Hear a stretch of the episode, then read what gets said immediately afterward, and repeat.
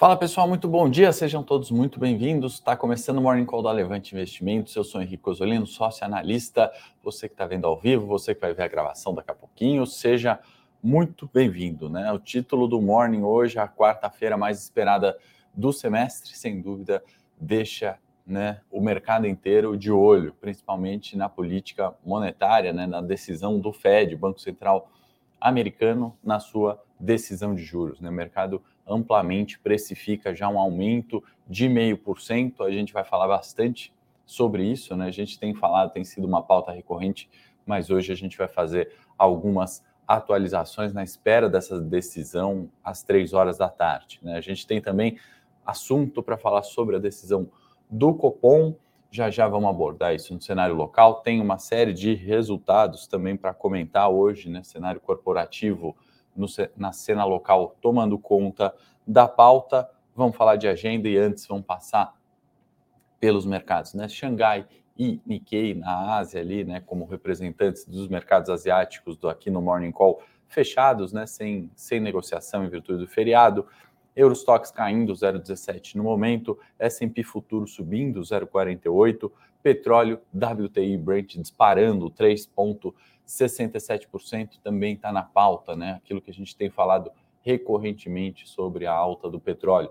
É uma tendência, né? Comentamos ontem né, sobre novas, eh, novas taxações, né, novos embargos europeus à Rússia, né? Então está confirmado no dia de hoje, né? Decisão mais detalhada sobre isso que a gente comentou no morning de ontem, quanto à redução da compra por parte da Europa do petróleo russo né, durante seis meses. Né? Então não tem como a gente brigar muito com essa tendência do petróleo. Né? Isso vem reforçando aqueles comentários que a gente tem feito desde janeiro sobre essa alta do petróleo. Né? Um mês atrás, acredito, tive na CNN no grande debate, né, defendendo, na verdade, argumentando, colocando as premissas sobre a alta do petróleo, né, debatendo com outro colega também que teve argumentos relevantes ali, mas não acreditava nessa alta de petróleo e na defesa das techs, né? Uma pauta é, exatamente oposta da, da nossa, né? Longe de ser o dono da verdade, mas colocando premissas e probabilidades, né? Nessa tendência continuar, né? Então não é uma redução pontual, né? A gente falou é, é, de compra, né? Isso vai durar seis meses, né? A gente comentou sobre as commodities não se encerrarem né, no, nessa tendência de alta, especialmente petróleo, energia, com um fim da guerra. Né? Por mais que ninguém sabe se essa guerra, o conflito acaba ou não, isso vai além né, do, do, conflito propriamente dito. Né? Essa tendência de alta dos preços de energia, de combustível, uh, de commodities, vinha acontecendo já. Né? O, o, a questão da guerra foi mais um fator que adiciona essa pressão de preços. Né? Então, WTI Brent subindo hoje, né, voltando a subir. Isso não quer dizer que vai subir 5% todos os dias, né? Bastante cautela, né? Temos dias de queda. Ontem, no morning, a hora que a gente abriu, o petróleo caiu 1%, né? Estamos falando de tendência para tentar aproveitar né, essas oportunidades, seja de alocação no curto prazo, né, avaliando isso, né, tendo claramente isso definido, né, que petróleo está eh, em um cenário mais favorável do que tech, a gente consegue fazer uma boa seleção de ativos também no curto prazo, né? também eh, reduzir uma exposição ao risco sua de longo prazo. Né? A gente consegue eh, operar e selecionar ativos e setores que não estão em bom momento, por exemplo, no varejo. Né? A gente está falando, especialmente na minha série No 3 dos 5 Dias, onde a gente faz essa seleção né, top-down, né, e dentro de um setor seleciona os ativos que estão melhores posicionados, né, um pouco do que a gente faz no trade de cinco dias, está nessa semana do trade de cinco dias de muita novidade que eu trouxe, né, porque eu uso bastante de análise técnica e tive no congresso uh, nos Estados Unidos, em Washington, né, um congresso da CMT Association, onde o foco é análise técnica, o evento acontece uma vez por ano, porém a gente aborda ali outros temas, né, macro, fundamento, uh, behavior finance, né, entre outros, né, análise estatística, quantitativa dos mercados e é o que a gente faz na série do Trade 5 Dias, tem um link aí na descrição onde eu comento um pouquinho ali sobre o que eu uh, vivi essa última semana ali nos Estados Unidos, tanto em Nova York e em Washington, que eu troquei com outros analistas e certamente na minha série, né, quem já está assinando vai ter novos relatórios, novos estudos, novas formas de olhar, né? Essa seleção de ativos na semana, que a gente entra numa segunda-feira e sai na sexta-feira, e com certeza um material complementar, né? Que vai ajudar na tomada de decisão também em outros tópicos. Então tem um link aí, uma série que a gente fez especial dessa viagem, né? Desse congresso que eu fui lá nos Estados Unidos para trazer um conteúdo relevante, né? Outra visão de mundo, né? Também dos analistas que é, colocam ali suas impressões e a gente discute, obviamente, todas essas premissas de petróleo, de, enfim, macroeconomia, de taxa de juros, tá? Então, o convite aí para você acessar, é gratuito é, esse conteúdo. Evidente que tem a série aqui dos assinantes, o trade dos cinco dias, que essa sim é paga, porque a gente dá de fato as recomendações da semana e presta né, outras informações no relatório. Mas voltando para a pauta, né? Além do petróleo, né, que tem recorrentemente sido tema aqui no Morning e é uma tendência, o outro tema é inflação. Né? E a inflação está diretamente relacionada, por isso que o título é a quarta-feira mais esperada do semestre, né? talvez do ano, porque a gente vai ter é, no cenário externo, né, decisão do Fed, onde o mercado já precifica essa subida de 0,5% né, dos juros americanos, o mercado agora quer entender o tom né, no discurso do Powell após a divulgação, às três e meia da tarde, seu discurso, horário de Brasília, aqui no Brasil, uh, o que o Fed vai fazer nas próximas reuniões. Né? A inflação nos Estados Unidos está batendo os 8,5%, a gente tem juros podendo subir a 1% hoje. Né? Para quem não sabe, a política monetária, né, que é essa que decide pelo aumento ou não dos juros, tem um objetivo nos Estados Unidos duplo, né, de conter a inflação e de gerar uh, o pleno emprego, né, ou seja, uma economia funcionando com a inflação dentro da meta e com um, é, o emprego dentro da meta. Né? Isso é a função da política monetária. Né? Quando a gente tem uma taxa de juros muito aquém da inflação, ou seja, se subir para 1% os juros nos Estados Unidos, né, e uh, a inflação continuar em 8,5%, a gente tem juros reais negativos. Né? O, o juro acaba não remunerando o capital, algo que é um contrassenso aí econômico, né? O dinheiro no tempo tem valor, né? Isso diz que o dinheiro no tempo não tem valor, né? Melhor você consumir imediatamente do que ter o dinheiro desvalorizando 7,5% né, nessa conta. Então, de fundamental importância para os mercados, o que acontece quando a gente sobe juros, né? Muitas é, coisas acontecem, evidentemente. Né? Uma delas é que existe uma analogia né, de descontar os valores, né, os fluxos de caixa futuro das empresas em bolsa, por exemplo, é, a uma determinada taxa. Né? Essa taxa de juros, seja Selic, seja a taxa de juros americana, de qualquer banco, né, adicionada a uma taxa de risco, faz a gente falar que uma determinada ação vale X, né, no modelo de valuation. Então, tem esse viés, né? Então, essa preocupação com subida de juros, via de regra, ou regrinha de bolso, é queda da bolsa, né? Não foi o que a gente observou, por exemplo, no Ibovespa, né? Onde o Copom subiu juros, né? Trouxe o juro real, né? Acima da inflação nas condições atuais, e a gente viu a bolsa saindo dos 100 mil pontos para os 120. Né? Nas últimas quatro semanas, a gente viu essa queda dos 120 aos 106 mil pontos ontem, né? Muito mais relacionada com essa preocupação de inflação uh, PIB China, PIB Estados Unidos, do que propriamente uh, na decisão política monetária brasileira, né? Pelo menos na minha opinião, né? Jogo aí para vocês que acompanham isso há mais tempo e troco com outros analistas, com especialistas, uh, tanto em ciência política quanto aqueles que ficam só projetando taxa, economistas, né? Que fazem suas previsões, né? Projeções de taxa. Nesse sentido, né? Na minha visão, não é cenário local, né? não é por, pela subida de juros, né? é uma reação do mercado lá fora. Né? E aí, o que a gente entende, né, o que eu tiro disso é que boa parte né, dessa preocupação ou do pânico dos mercados, né, na semana que eu estava lá fora, né, fui na Nasdaq que eu já vi os tickers todos despencando, né, é, as techs estão sendo, né, muito mais penalizadas. Por quê? Porque nessa conta, né, nesse modelo de valuation, um valor de uma companhia tech, né, uma companhia que tem uh, grande investimento no curto prazo e o sucesso está lá no longo prazo, né? O fluxo, o retorno financeiro vem lá no longo prazo, né? Então são essas empresas, é, em sua maioria tech, é, elas estão é, crescimento, né? Empresas de crescimento, elas estão atrelando o sucesso, né? O resultado, o valor dessas dessas ações lá na frente. Né? E quando a gente sobe um pouquinho que seja os juros, né? Se subir meio por cento para Estados Unidos, isso não é pouco mas que seja o nosso 0,25 padrão aqui é, na, na, subida mínima do, do um copom, né, a gente tem é, um, um, uma grande precifica, precificação para baixo. Né, e, e, na semana que eu estava nos Estados Unidos, isso era recorrente. Isso traz um certo viés negativo para o mercado, né, o mau humor é, começa a pesar, porque, poxa, se tech caiu, então é, também vamos sair aqui dessas do varejo, também vamos sair ali das empresas de, é, sei lá, indústria, né? Tinha GE lá um dia que eu fui, até tirei uma foto para lembrar do dia, caindo 8%, né? Então, tudo isso na NYSE, essa, né, em Nova York, uh, tudo isso traz esse mau humor, que é o que a gente está vivendo por tabela no Ibovespa, né, na última semana, nada que mudou aqui, de fato, no cenário local, em eleição, em ruído político, né, em questão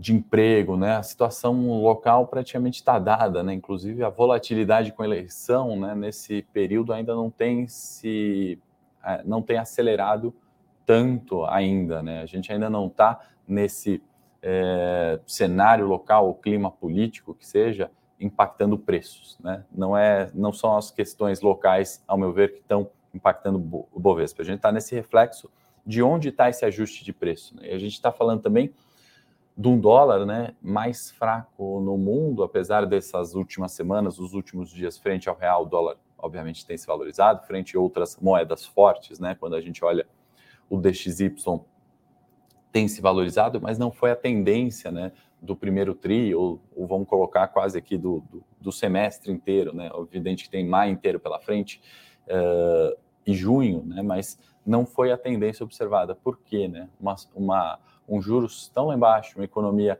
com tantas incertezas, né? a gente está vendo essa desvalorização do dólar. E aí entra num segundo ponto desse mau humor do mercado, a gente tem que lembrar da renda fixa, né? o mercado de bonds, né? a gente fala muito de renda variável, mas a renda fixa ela é muito maior em termos de volume. Né? E aí, quando um dólar né, desvaloriza, todos esses bonds que estão aí no mundo, né, os treasuries, títulos de dívida americana que têm colaterais, né, ou seja, suas garantias é, atreladas ao dólar, quando esse dólar desvaloriza 10%, a gente está falando de uma garantia de um bond, de um título americano também desvalorizando 10%. Isso, por si só, também já causa um pânico é, ou uma cautela nos, nos mercados, perdão.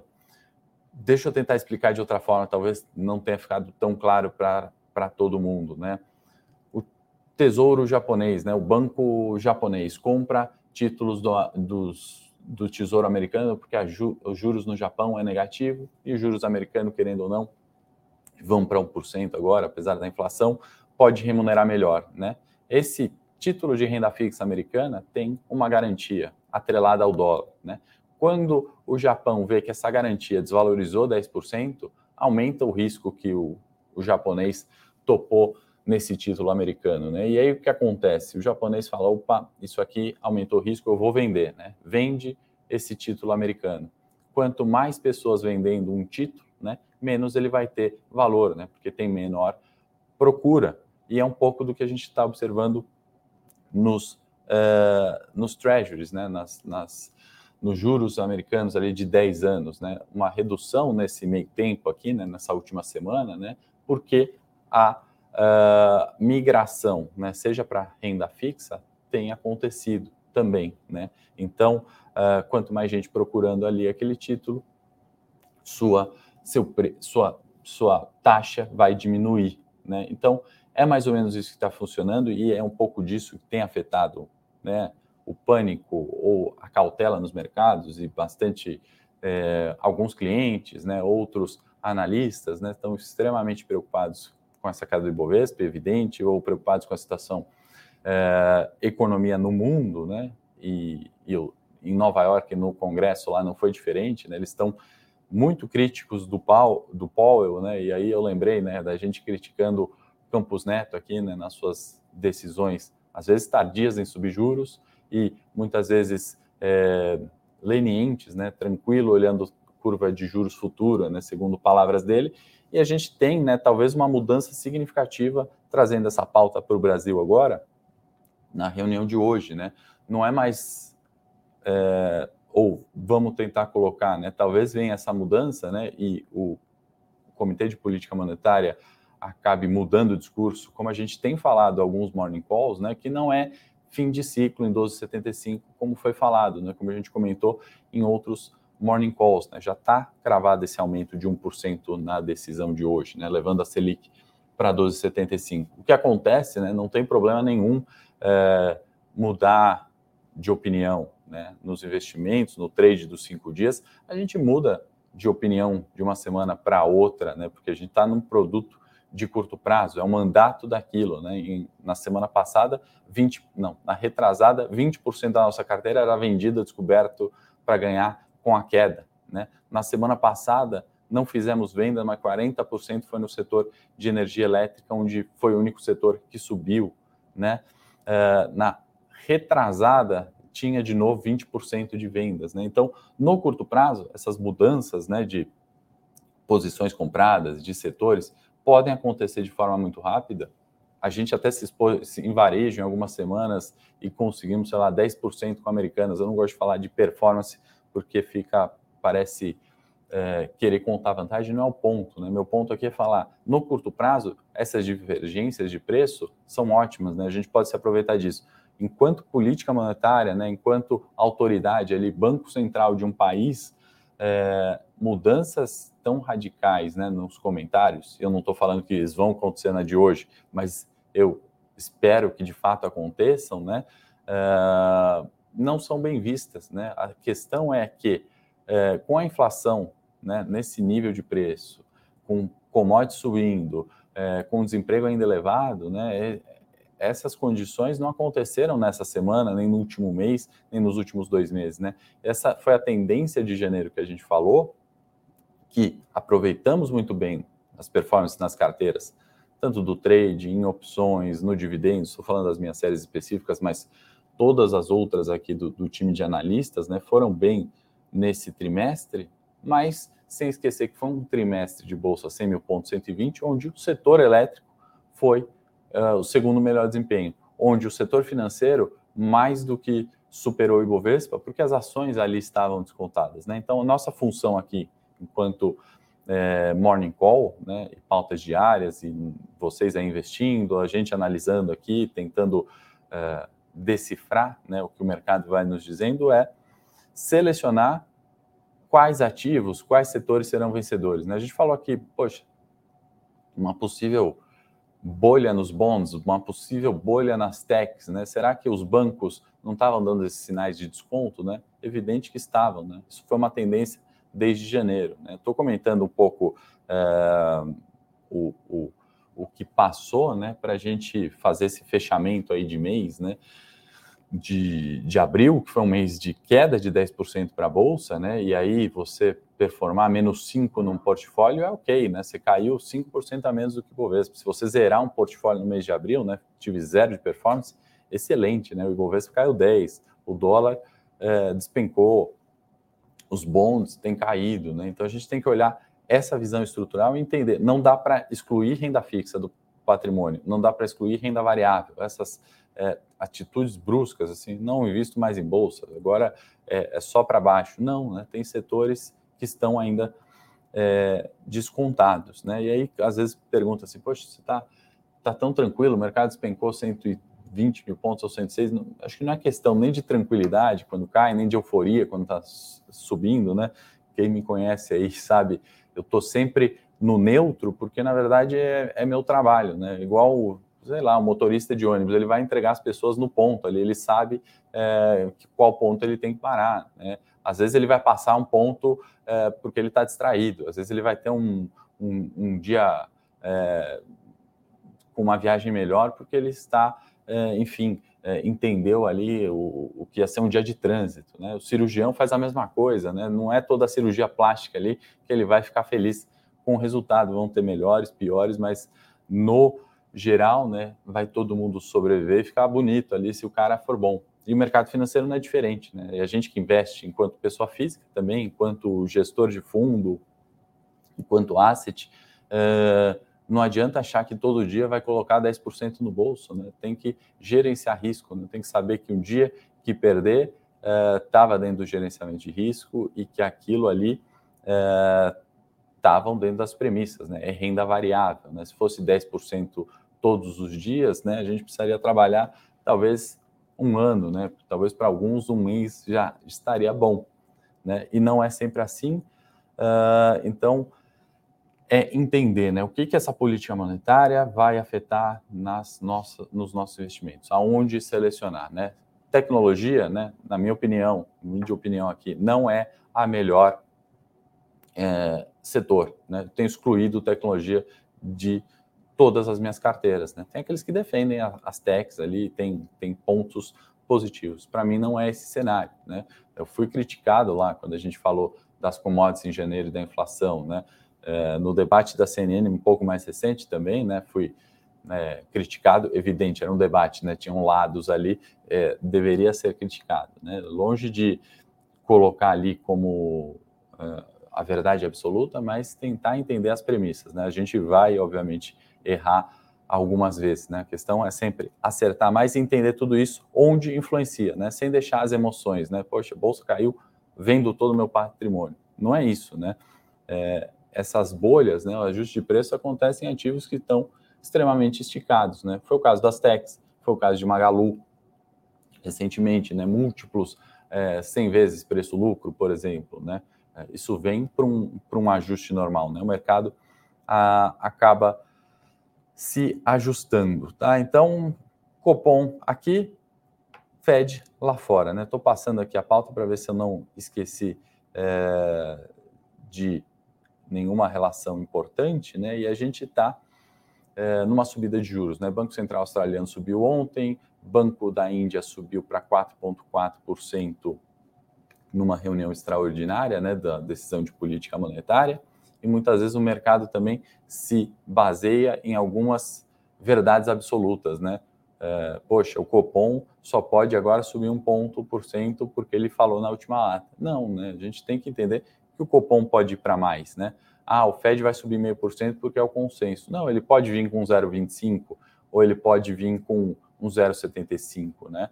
É, é, tudo isso, né, que a gente projeta, coloca premissas, eles têm ali uma margem de erro. Cabe a gente, né, fazer probabilidades do que é o melhor cenário ou que pode ter mais chances de ocorrer e o que a gente vai fazer com base nisso. Né? Não adianta falar, poxa, eu falei que bolsa é 100 mil pontos e você não fez nada dos 120 aos 100 mil pontos. Né? E o contrário também é verdadeiro. Né? Não adianta é, você estar tá falando que bolsa é 100 mil pontos desde os 100 mil pontos e não fez nada dos 100 mil pontos aos 120. Né? Então, é, mais do que opinião, a gente tem que dar análise é, sem viés, né? sem viés de política ou de guerra ou de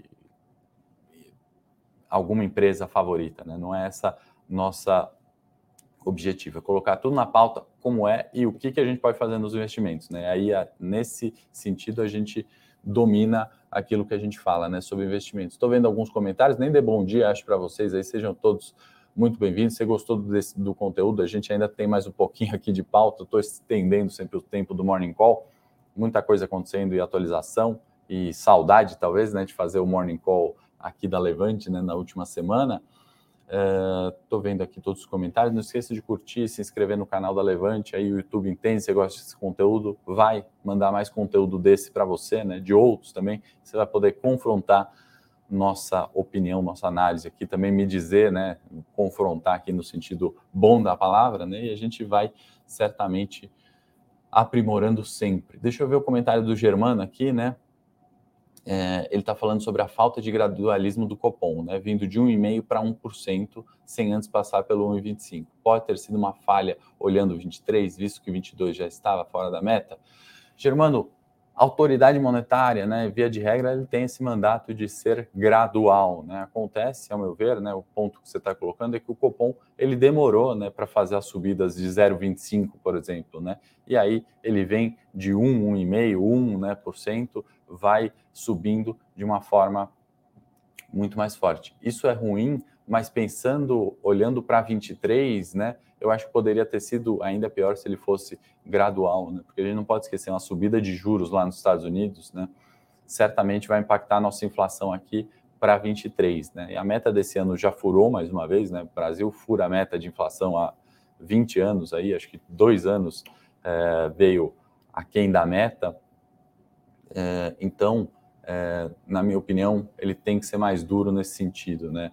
É, e é justificado né, essa, esse salto de 0,25 quando a situação econômica deteriora, por exemplo, de forma muito mais rápida do que o previsto, né? no caso, a inflação. A questão é que também não pode apertar demais se não tem a questão de recessão. Né? Juro muito alto encarece tudo, né? encarece o crédito, encarece o consumo, e isso acaba travando a economia. Tá? É, vamos passar aqui nos balanços. Eu vou passar rapidamente antes, desculpa, o gráfico do Ibovespa, produção, se puder me ajudar a colocar a Ibov aí na tela, né? Ontem a gente falou na segunda-feira, né, sobre esse candlestick com um pavio, né, que testou 105, voltou para 106 e a terça-feira foi no pregão dos 106 mil pontos, né? Então todo esse processo aqui é o teste, né, desse 107 mil pontos, 107.800, né, sendo mais preciso, que é a mínima ali da quarta-feira da guerra, né? Então acho que a segunda pior quarta-feira, vamos ver copo meio vazio, foi do anúncio da guerra lá atrás, né? E a gente está nesse nível de preço numa quarta-feira também de uh, decisão de Fed, né? Discurso de Powell. Então toda essa cautela para a gente entender justamente, né? Tem um duplo desenho aqui que eu fiz tínhamos feito antes no Morning Call, né, retomada para o 113 e uma volta, né, numa queda perdendo o 107, é negativo para a bolsa e aí no curto prazo, ao invés de fazer 20% de venda, a gente vai fazer 80% no trade, que o link está aí, né, de algumas coisas que eu trouxe de Nova York, de Washington, do congresso lá de análise técnica, foi convite para você assistir. Né? O que, que, é isso? Né? O que, que é essa carteira semanal de operar no curto prazo? Basicamente é isso. Né? Se falhar e perder o 107, né, a gente de fato entra num, uh, num bear market aqui, né, do ponto de vista técnico, né? Do contrário, né, as condições começam a melhorar, a gente testa o 113 e aqui na volta do 107 não rompe, né? Isso pode ser ou a volta da consolidação, que a gente observou boa parte né, desse início de ano, entre 107, 113 e 500 com volatilidade, ou quem sabe superando o 113, né, a gente vem com reforço da tendência de alta. Então é tudo isso que a gente olha semanalmente. O link está na descrição. Produção, se puder colocar no chat aí, eu agradeço. E voltar para mim aqui também para a gente comentar cenário corporativo, já que a agenda, em sua maioria, é Fed nas às três horas com taxa de juros, Copom aqui a partir das seis, né? Vai ganhar um tempinho o Copom que vai ver a decisão do Fed, vai avaliar e pode ser que tenha aquele atraso na decisão. Né? Tem alguns dias que o Copom não sai seis, seis e meia, fica atrasando um pouco mais, pode colocar isso na pauta antes da sua decisão, né? nos 45 do segundo tempo. Para a gente concluir, vamos para o corporativo.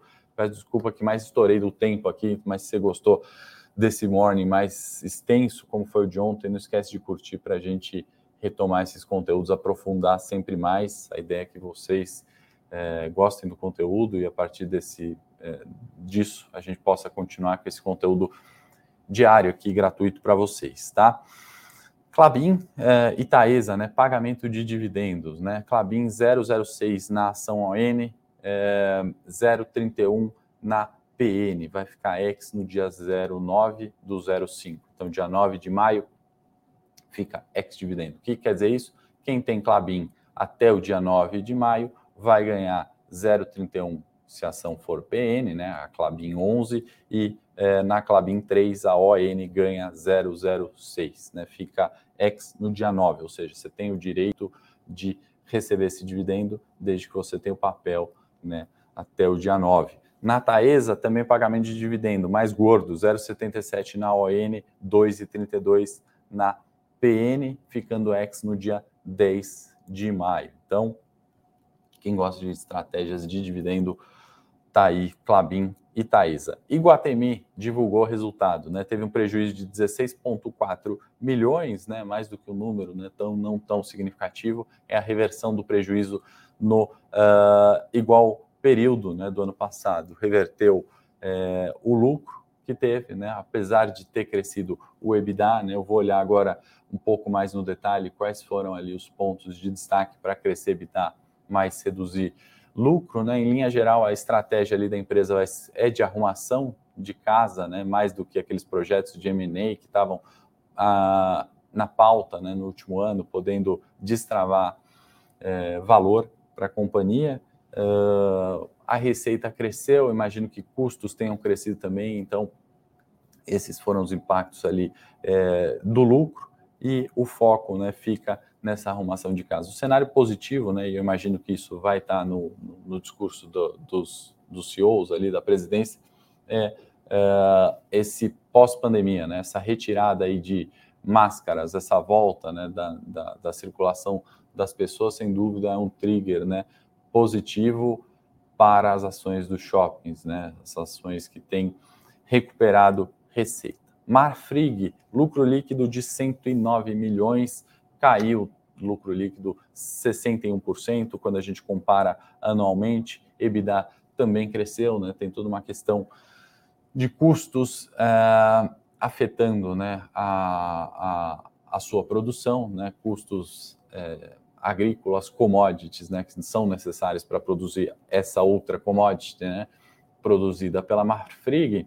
Então, acho que isso também fez, né, causando esse, essa queda do lucro líquido quando a gente olha comparação anual. Teve resultado da Raia, né? Vou trazer só o número de é, lucro, 156 milhões, também uma queda na comparação anual. Confesso aqui que não tive tempo ainda de olhar a Raia. No Eu Com Isso a gente detalha né, os, os, os balanços como um todo. Eu especialmente não olhei, certamente na equipe já olharam. E Tim teve né, uh, é, também sua divulgação de resultados, né?